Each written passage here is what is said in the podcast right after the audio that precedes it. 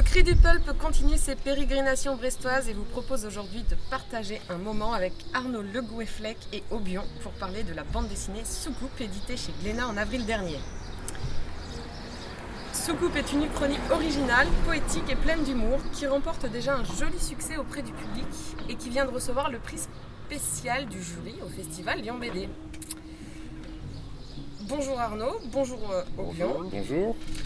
Arnaud Le Goueflec, vous êtes romancier, musicien, prof de français et scénariste à vos heures perdues. Vous avez débuté votre carrière avec Aubion justement en publiant Villebrequin en 2007 chez Casterman. On suivi trois collaborations avec Olivier Balèze chez Glénat BD en collection Millefeuille. Euh, donc il y a Topless en 2009, Le chanteur sans nom en 2011 et J'aurais ta peau Dominica en 2013. Et en 2014, vous avez publié euh, La Nuit Macorlane avec Briac euh, aux éditions Sixto. Aubion, vous êtes le dessinateur de ce duo. Vous avez réalisé les deux premiers tomes du Déserteur aux côtés du scénariste Chris, série qui s'est malheureusement euh, arrêtée voilà, au bout de deux tomes. puis vous avez publié Love Blog, du coup, qui était plus ou moins une publication suite à, un blog, justement, euh, avec la dessinatrice Gali. Vous échangiez, euh, voilà, c'était un blog, euh, je sais pas comment on peut dire. Érotico, humoristique, des histoires d'amoureux, quoi. Ouais, c'est ça, voilà, puisque je crois qu'elle vivait un peu loin. Et vous travaillez régulièrement pour la presse magazine? Oui. Le journal de Spirou, non? Ces temps-ci, beaucoup pour le journal de Spirou, oui. Dans le cadre de l'atelier Mastodonte avec des auteurs comme Lewis Trondheim, Alfred, Thébault. D'ailleurs, il y a des recueils euh, de l'atelier Mastodonte qui sont publiés chez Dupuis. Euh. C'est de la prépublication dans le magazine et ça sort en album. Euh. Chez Dupuis, c'est ça, d'accord. Ok. Alors, Soucoupe. Soucoupe, c'est l'histoire de Christian, un disquaire blasé, malheureux en amour et réfractaire à l'idée de voir débarquer les extraterrestres sur Terre. Sa vie bascule le jour où l'un de ses êtres euh, surnaturels pousse la porte de sa boutique, désireux d'écouter de la musique terrienne. Surpris, agacé, puis amusé, Christian va se laisser emporter par cette nouvelle amitié au détour inattendu. Comment ce projet est né? Euh, Alors le, projet est né il y a assez longtemps en fait, puisqu'on venait de terminer Villebrequin, donc ça doit faire, euh, ça doit faire 8 ans je crois, 7-8 ans on avait des idées de pistes de, nouvelles histoires, mais c'était surtout des, une sorte d'exercice de, style. On n'avait pas encore euh, la trame euh, du récit. Quoi. Et on en a beaucoup discuté avec Arnaud euh, pendant des années, alors qu'on avait chacun d'autres projets en cours, donc ça, ça avançait doucement. Et puis ça s'est précisé petit à petit. En fait, il voulait dessiner des ronds. C'est un, peu ça le point de départ. On m'avait offert un nouveau compas et je me suis dit. Il voulait, dessiner des ronds et euh, dans Villebrequin il y a une double page comme ça avec euh, euh, des cases en vis-à-vis, dans, la deuxième édition en tout cas, où on voyait donc un rond par, par case, le rond de la roulette, de la roulette du casino, un rond fait par un cambrioleur dans une vitre avec un diamant, etc. Un disque. Un disque là, et en fait ce, euh, il voulait partir un peu au lion d'une contrainte formelle de ce type-là. Donc on a commencé à, méditer, à ruminer, à macérer autour de l'idée des livrons. Et euh, du coup le titre est venu assez vite. Et en fait, tout l'album a été construit là-dessus, quoi, comme, euh, comme euh, fil rouge, quoi. C'est-à-dire mettre, euh, partir de rond. Puis à un moment, il pourrait y avoir des disques qui volent, qui tombent par une fenêtre. donc voilà, ça donne une scène du. Une scène, il pourrait y avoir des gâteaux dans une assiette, c'est la scène d'introduction, etc. Et en fait, ça nous a servi de fil rouge pour construire des scènes, en fait, qui nous faisaient rire, qui nous, qui nous, qui nous intéressaient, qui, qui, qui, que, de donner envie à Obion d'être dessiné, si, on veut, et puis euh, moi qui me, donnait quelques idées pour échafauder un, scénario. C'était le squelette, quoi. C'était le squelette, voilà. Et à partir de là, après, ben, à force de, discuter, de macérer, ben, ça finit par, prendre, tournure. Voilà. Et puis après, bon, ben, on est passé à l'étape un peu plus. Euh, euh, à l'étape suivante où on a vraiment enrobé le squelette. Quoi sans vouloir faire dans la, métaphore. Euh.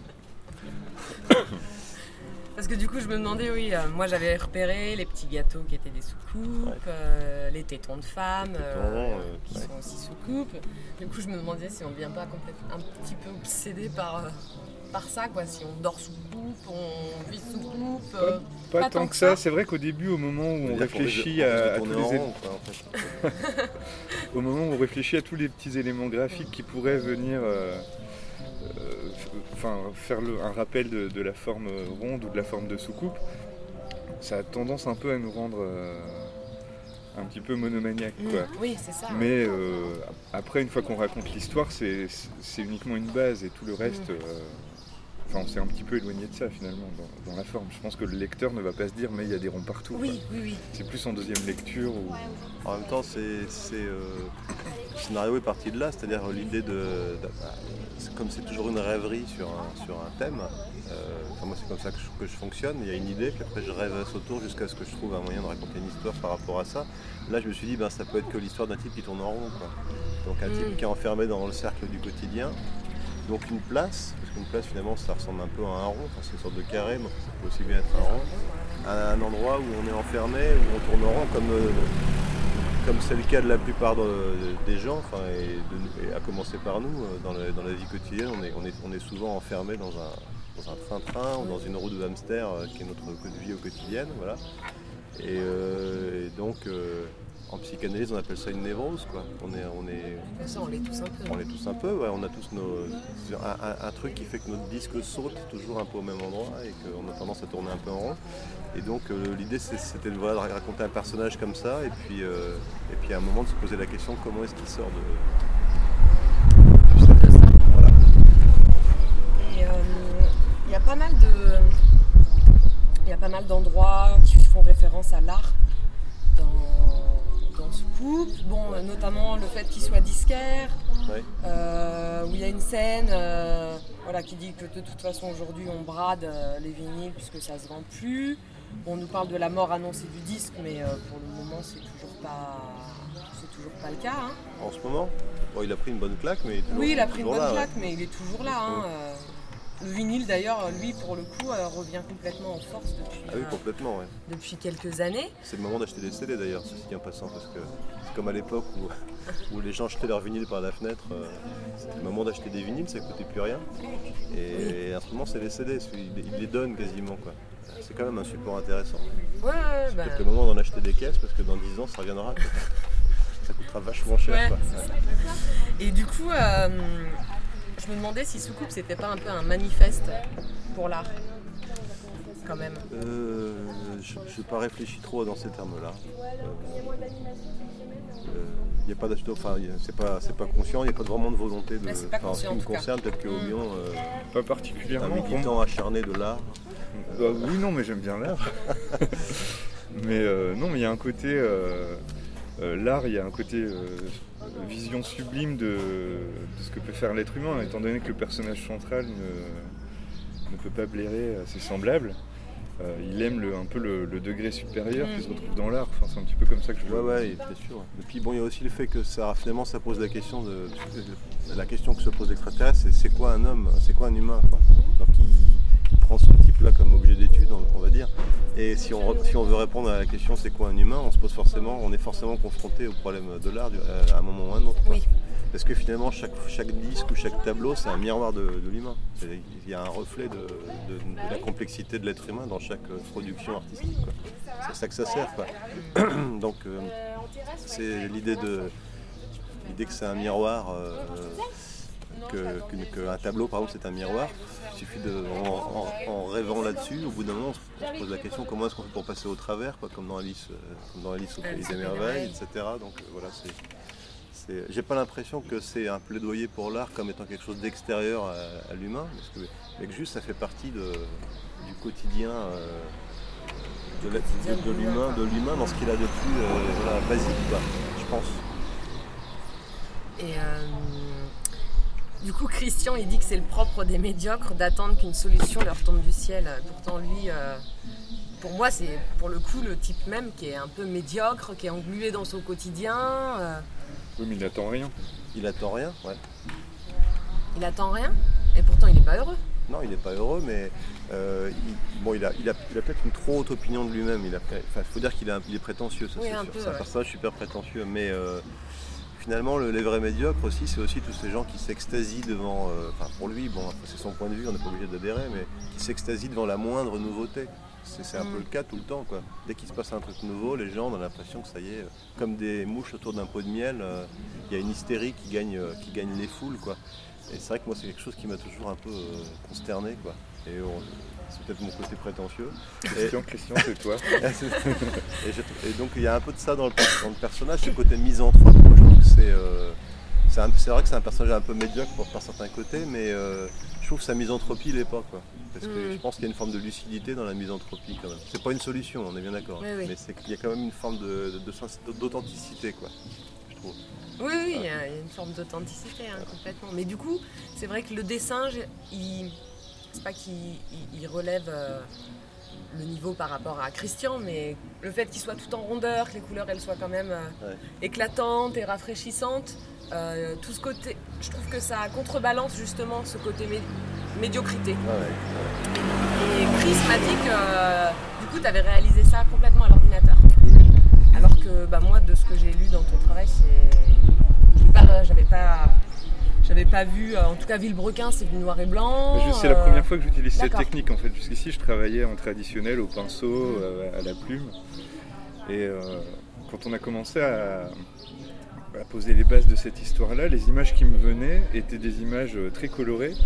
Et je voyais pas trop comment euh, arriver à les, à les transmettre euh, avec une technique traditionnelle. Et j'ai pas mal tourné autour, hein. j'ai cherché pas mal de façons de, de dessiner euh, cet album. Et puis finalement, ce que j'ai trouvé de plus proche de- des images que j'avais en tête, c'était en utilisant cette technique, euh, cette technique numérique. D'accord. Et du coup, tu as passé du, du temps J'ai passé Parce beaucoup, que- pas mal de temps. ouais, ouais.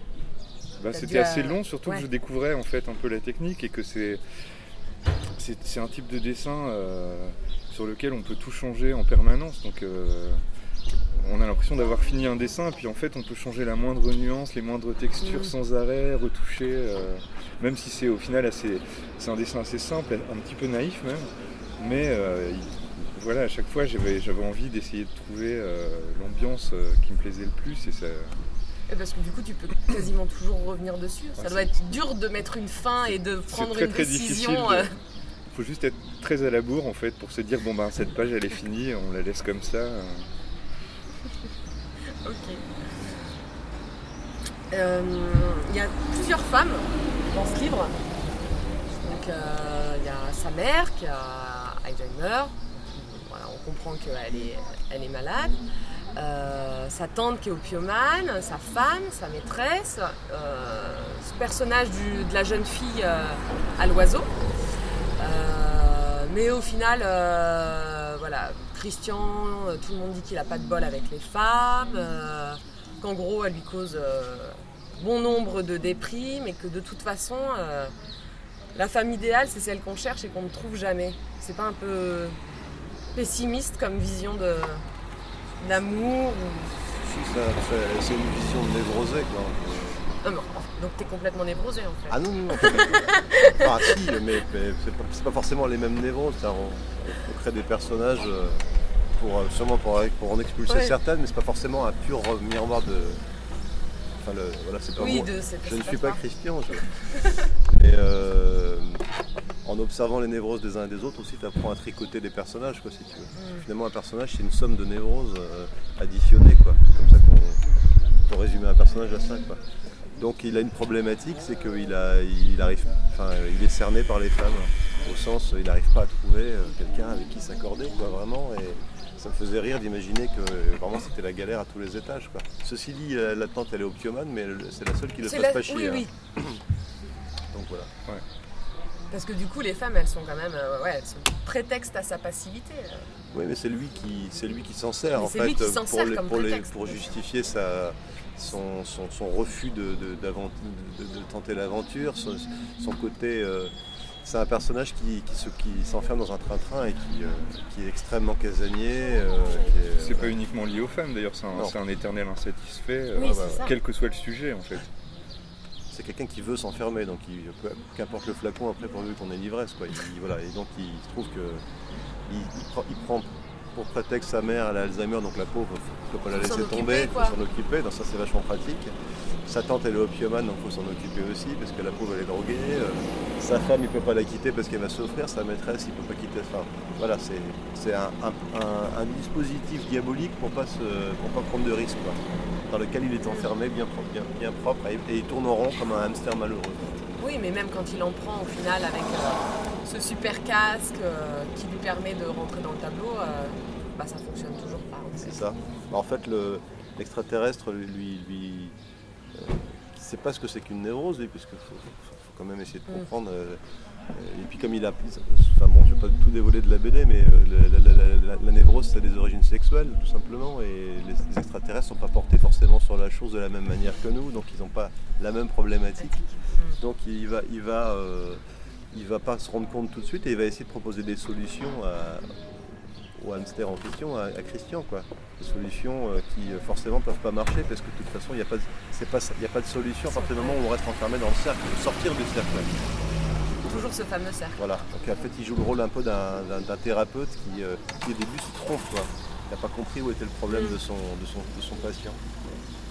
Et d'ailleurs, cet extraterrestre, parce que là on a l'impression qu'il parle hein, dans la BD, mais il n'y a pas un mot. euh, Il parle parce que l'autre lui répond, mais il parle dans les trous entre les cases, dans les ellipses.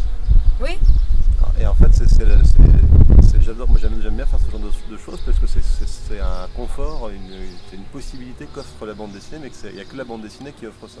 Parce que comme c'est une succession de cases séparées par des ellipses, t'as forcément, il se passe un truc dans le blanc entre oui, les cases. Donc tu, fais, tu peux faire parler un personnage.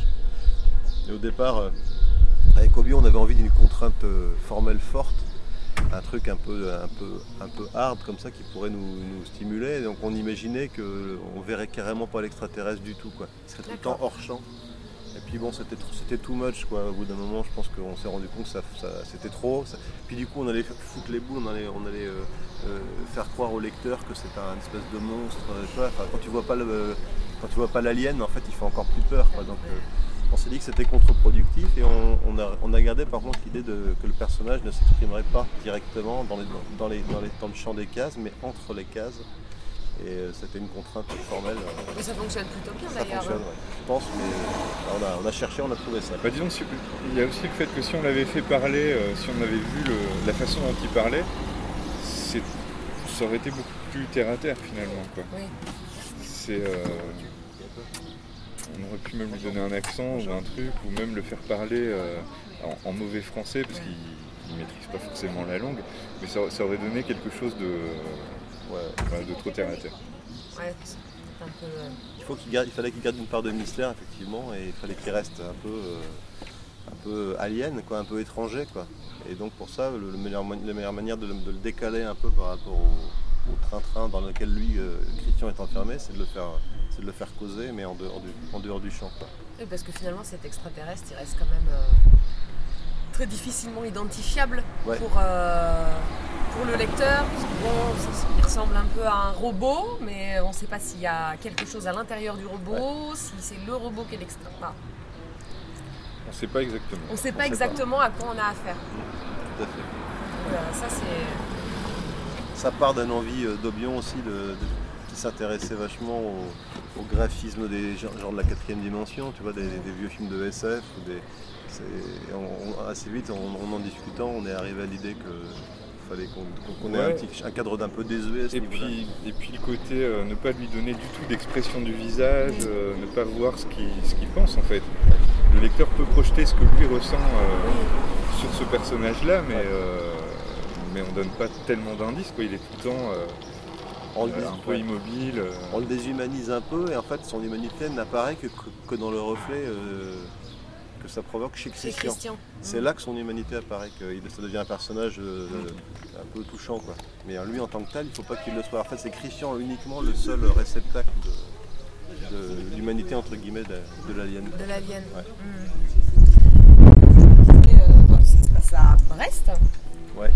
Une ville inspirée de Brest, on va dire. Bah moi du coup pour y avoir passé deux jours, j'ai un peu plus identifié les lieux. euh. Ça se passe à Brest parce que euh, comme ça doit se passer dans le quotidien, parce que c'est une l'histoire, l'histoire d'un type qui est enfermé dans son quotidien. On s'est dit qu'on on serait, on serait, on n'était jamais aussi bien servi que par, ce qu'on avait sous le nez. Quoi. Donc, on, a pris notre quotidien à nous comme, comme modèle pour, pour, le quotidien du personnage. Quoi.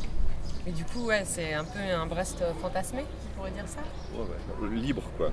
C'est-à-dire que je me suis pas trop embarrassé des contraintes euh, architecturales et tout ça. J'ai replacé des endroits qui peuvent fortement faire penser euh, euh, à Brest. C'est le cours d'Ajo Il y a, le cours d'Ajo, oui. il y a la place Guérin. Bah, il y a cette place-ci, en mhm. fait, qui est la place de... C'est là que se trouve le disquaire. Voilà. Il y a le pont de recouvrance, il y a recouvrance. Ouais, il y a le pont de recouvrance, bon, il y a les grues quand même, le port. Euh, ok, c'est à Brest. bah pour moi, euh, voilà, du coup, là je me suis dit, ah oui, effectivement, c'est quand, même, euh, c'est quand même un peu à Brest. Et vous habitez du coup à Brest, tous les deux. voilà, je me suis je trouvais ça un peu paradoxal d'envoyer son personnage trouver le bonheur ailleurs, comme si c'était pas possible de le trouver là où on on vit, où on est. Quoi. Bah, pour, un, pour un grand névrosé comme Christian, euh, moi je vois qu'une seule solution, c'est de partir dans le cosmos. Quoi. Après, je pense qu'il va s'enlacer aussi. Hein. Bah, normalement, si tout se passe comme prévu, euh, bonjour.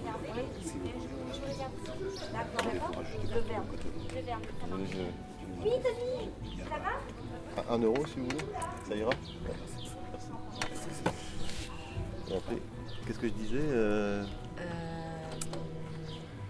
que ça serait jamais assez. Euh... Il me déstabilise toujours parce qu'il demande toujours 4,80€ ou 3,37€. Il demande toujours une somme super précise et chaque fois je sais pas lui donner. tu disais que, voilà, que euh, même si euh, ça ne sera jamais suffisant. Euh, bah, C'est-à-dire qu'en fait, normalement, si en bonne logique, il devrait se remettre à tourner en rond partout. Quoi. Parce oui. que c'est un névrosé profond. Mais il y a un espoir dans la BD, c'est que c'est l'espoir d'une issue. Quoi. Voilà. Donc après, c'est la c'est une fin ouverte. Est-ce que, est que, ça va recommencer à déconner ou est-ce qu'au contraire il a trouvé une, issue Est-ce qu'il est sorti du cercle de sa voilà. C'est un one shot, il n'y aura pas de suite. On, médite là-dessus, on réfléchit. On réfléchit. Euh, le fait de rencontrer quelqu'un, euh, même si c'est pas un amour mais un ami, en l'occurrence l'alien en question, ça peut déjà être une forme de thérapie psychanalytique. Hein, je veux dire, euh, le travail et l'amour, c'est ça les deux solutions euh, préconisées par les Freudiens pour, euh, sortir de sa névrose. Alors peut-être que le fait d'être comme ça, avec plein d'activités cosmiques, aller se balader sur d'autres planètes, tout ça, et puis, cette nouvelle amitié, des nouvelles rencontres, ça peut peut-être le, guérir, quoi, peut-être. Ouais, peut-être. Mais après, si c'est un éternel insatisfait. Bah, on verra. D'accord, donc la suite au prochain suite épisode. Au prochain épisode ou pas, hein, mais si on, si, on, envisage un jour de faire une suite, ce ne sera pas euh, juste une suite, ce sera autre chose. Un spin-off. Voilà, comment tu dis? Un spin-off. Un spin-off. Euh, une histoire dans le même univers, mais qui ne raconte pas forcément la suite de l'histoire.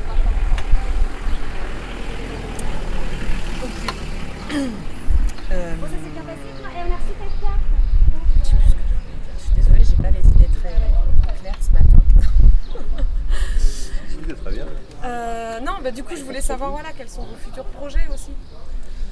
Eh ben, euh, moi, en ce moment, je travaille sur un scénario pour euh, Briac, avec qui j'ai fait la nuit Macorlan, qui s'appelle Méridien, la BD. Ce sera une BD en deux tomes, qui sortira chez Sixto Édition. Sixto Édition, c'est dans le coin, c'est ça? Ouais, ouais. Ils sont basés notamment à Brest, à Nantes, à Brest et à Rennes. C'est un, triangle. c'est une BD qui se déroule au XVIIIe siècle au Pérou. D'accord. Voilà. Édition scientifique Pérou au XVIIIe siècle. C'est ça l'idée de départ. Et euh, sinon, j'ai scénarisé une bande dessinée pour un dessinateur qui s'appelle Marc qui, euh, sortira, je sais pas, en 2016 ou 2017, une BD assez longue. Et sur on va, pour faire simple, sur, sur un personnage central des débuts de l'histoire du rock'n'roll. J'allais dire, tu participes à la revue dessinée aussi Je participe à la revue dessinée avec Nicolas Moog. Euh, c'est ça, tu fais la chronique musique La chronique musique, ouais. Et il y a un album qui va sortir en novembre d'ailleurs, qui, récapitulera les chroniques qu'on a publiées dans la revue dessinée. Plus une discographie sélective par artiste. Ah. Voilà. Je, suis là-dessus aussi en ce moment. Et dernier, dernier, euh, la dernière actualité en la matière, c'est euh, aussi la reprise de la série The Zombies avec Julien Solé, qui dont le premier l'épisode va sortir dans le fluide glacial du mois d'août. D'accord. Ok. Et toi, moi je travaille euh, et- pas mal ces temps-ci pour euh, le journal de Spirou dont je parlais tout à l'heure. Et euh, sinon j'ai un projet avec euh, Jorge Bernstein qui est euh, un, jeune, un jeune scénariste de bande dessinée. Donc on- un projet qu'on scénarise à deux qui serait plutôt euh, humoristique autour du personnage de George Lucas. Et, euh, et à part ça, on commence à réfléchir avec Arnaud à, à un autre truc, dans un coin de la tête. Quoi. Ouais.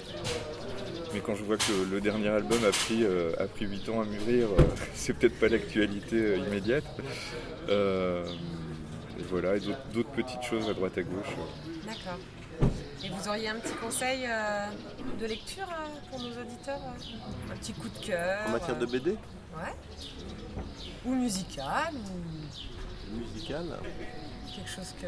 Voilà, un petit coup Le- de cœur culturel, quoi. Vous musical, le dernier album de Stockholm, qui est un groupe brestois, qui a sorti un album. On peut trouver leur, euh, leur disque euh, sur Bandcamp. Et euh, je me souviens pas de l'adresse exactement, mais c'est Stockholm sans, sans H. D'accord. Et, euh, et c'est vraiment super bien. C'est quoi comme euh, musique? C'est plutôt, euh, plutôt rock, avec euh, deux guitares, euh, batterie, basse.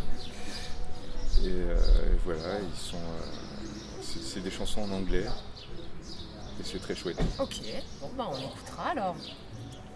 Et moi j'écoute une compile de chez Frémo et Associés, là, euh, un éditeur de musique patrimoniale, là, qui s'appelle Roots of Punk Rock Music 1928-1962. Voilà. C'est un, coffret en 3 CD avec. euh, enfin, le, le- rien que le titre est une forme de provocation. Oui, parce que, voilà. Mais le. Pour montrer qu'il y avait du punk avant le punk, quoi. D'accord. Un peu comme l'Amérique, quoi. Avant qu'elle soit Mm. découverte, elle existait déjà. Elle existait déjà. Et sinon, juste en bande dessinée, je viens Ouais. de lire euh, le dernier album du dessinateur Beignet, qui s'appelle, enfin l'album s'appelle Bonsoir. C'est des histoires, euh, c'est des histoires humoristiques autour de personnages euh, monstrueux, genre euh, Frankenstein, euh. Dracula et compagnie. Et c'est très drôle. Ok. Et c'est édité chez qui? Arg, Ah, c'est chez Arg Ouais. D'accord. Marseillais quoi. voilà. Puisque c'est les Tous les voisins. chemins, tous les chemins Tous les mènent. chemins hein. mènent à Marseille, et oui. Bah, écoutez, messieurs, je vous remercie pour ce petit moment passé en votre compagnie. Et puis, euh, à bientôt aux auditeurs euh, pour un nouveau numéro du Cri du Pulp. Merci.